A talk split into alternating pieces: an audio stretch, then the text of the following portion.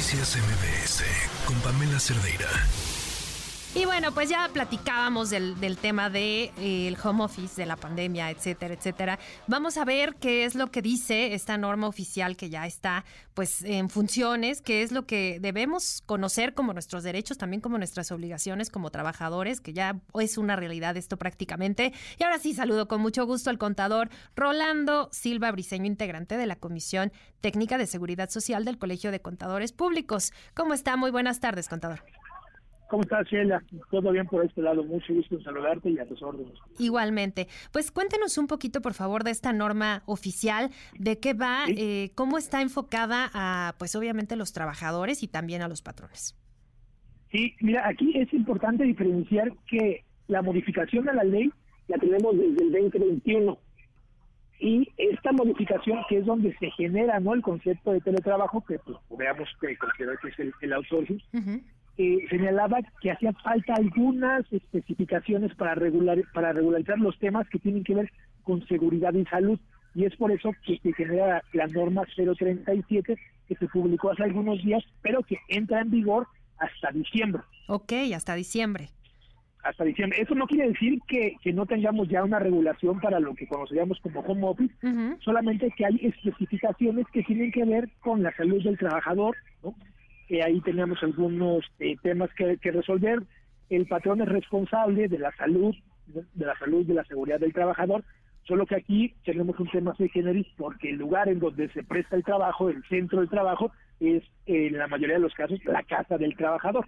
Claro. Entonces habría que definir algunos algunos temas, ¿no? Preguntas eh, tan recurrentes como que si me caigo no a ir al baño en mi casa es o no un riesgo de trabajo que tendrá eh, los efectos que tendría si esto sucediera en la oficina. Claro, ¿y quién tendría que asumir, digamos, pues e, esas consecuencias, digamos, de un accidente de esta naturaleza si el trabajador mismo o, eh, pues en este caso, el patrón, ¿no? Sí, exactamente. Son, eh, aquí eh, es, es, muy claro y habrá que señalar que no hay nuevas obligaciones, no, no hay obligaciones distintas y lo que hace la modificación en la ley, que digo que se perfecciona con esta NOM, pero no quiere decir que, no tengamos ya una regulación, es resaltar y traducir algunas de las reglas.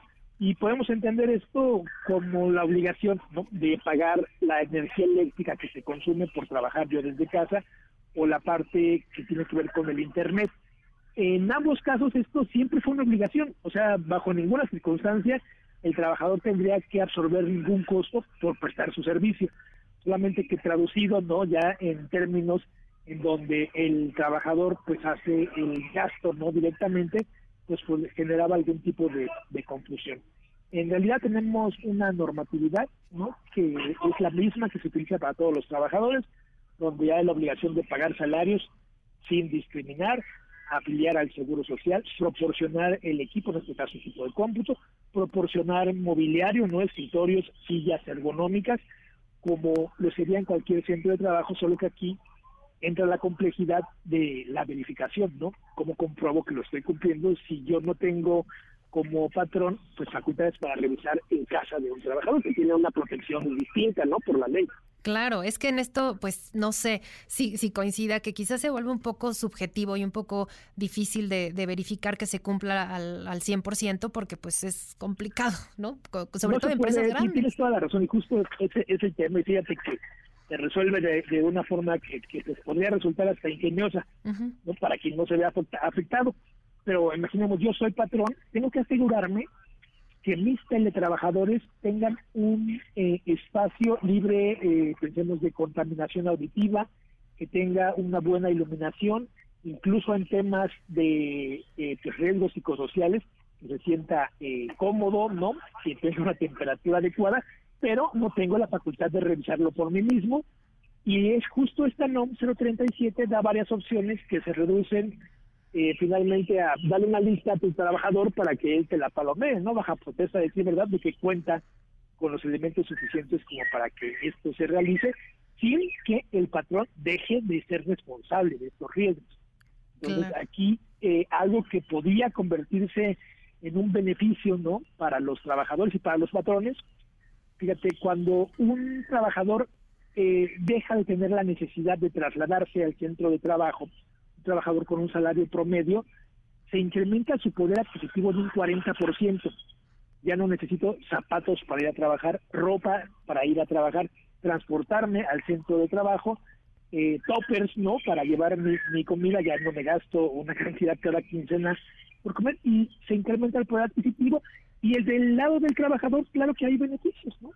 Yo podría reducir mucho mis costos si tengo que dejar de rentar un espacio, si disminuyo mis, mis costos de energía eléctrica, de internet, de algunos insumos, y sería un ganar-ganar.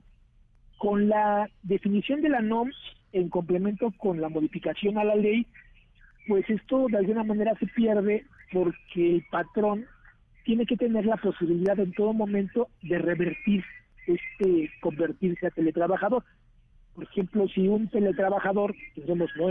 desafortunadamente en la mayoría de los casos, mujeres trabajadoras, sufren de violencia doméstica, sin que sea específico el procedimiento, el patrón tiene la obligación de regresar al centro de trabajo a esta persona y es ahí donde pues se pierde un poco no el, el, sentido de este pues de, esto que, originalmente era un, un beneficio y que hemos estado confundiendo frecuentemente con un home office no pensemos que un home office es la indicación la sugerencia que hicieron las autoridades el Consejo General de Salud para afrontar temas de pandemia es, es, distinto, ¿no? Cuando yo eh, apoyé o más bien me sometí a los lineamientos de confinamiento o desconfinamiento, que ahora que lo hago de manera formal.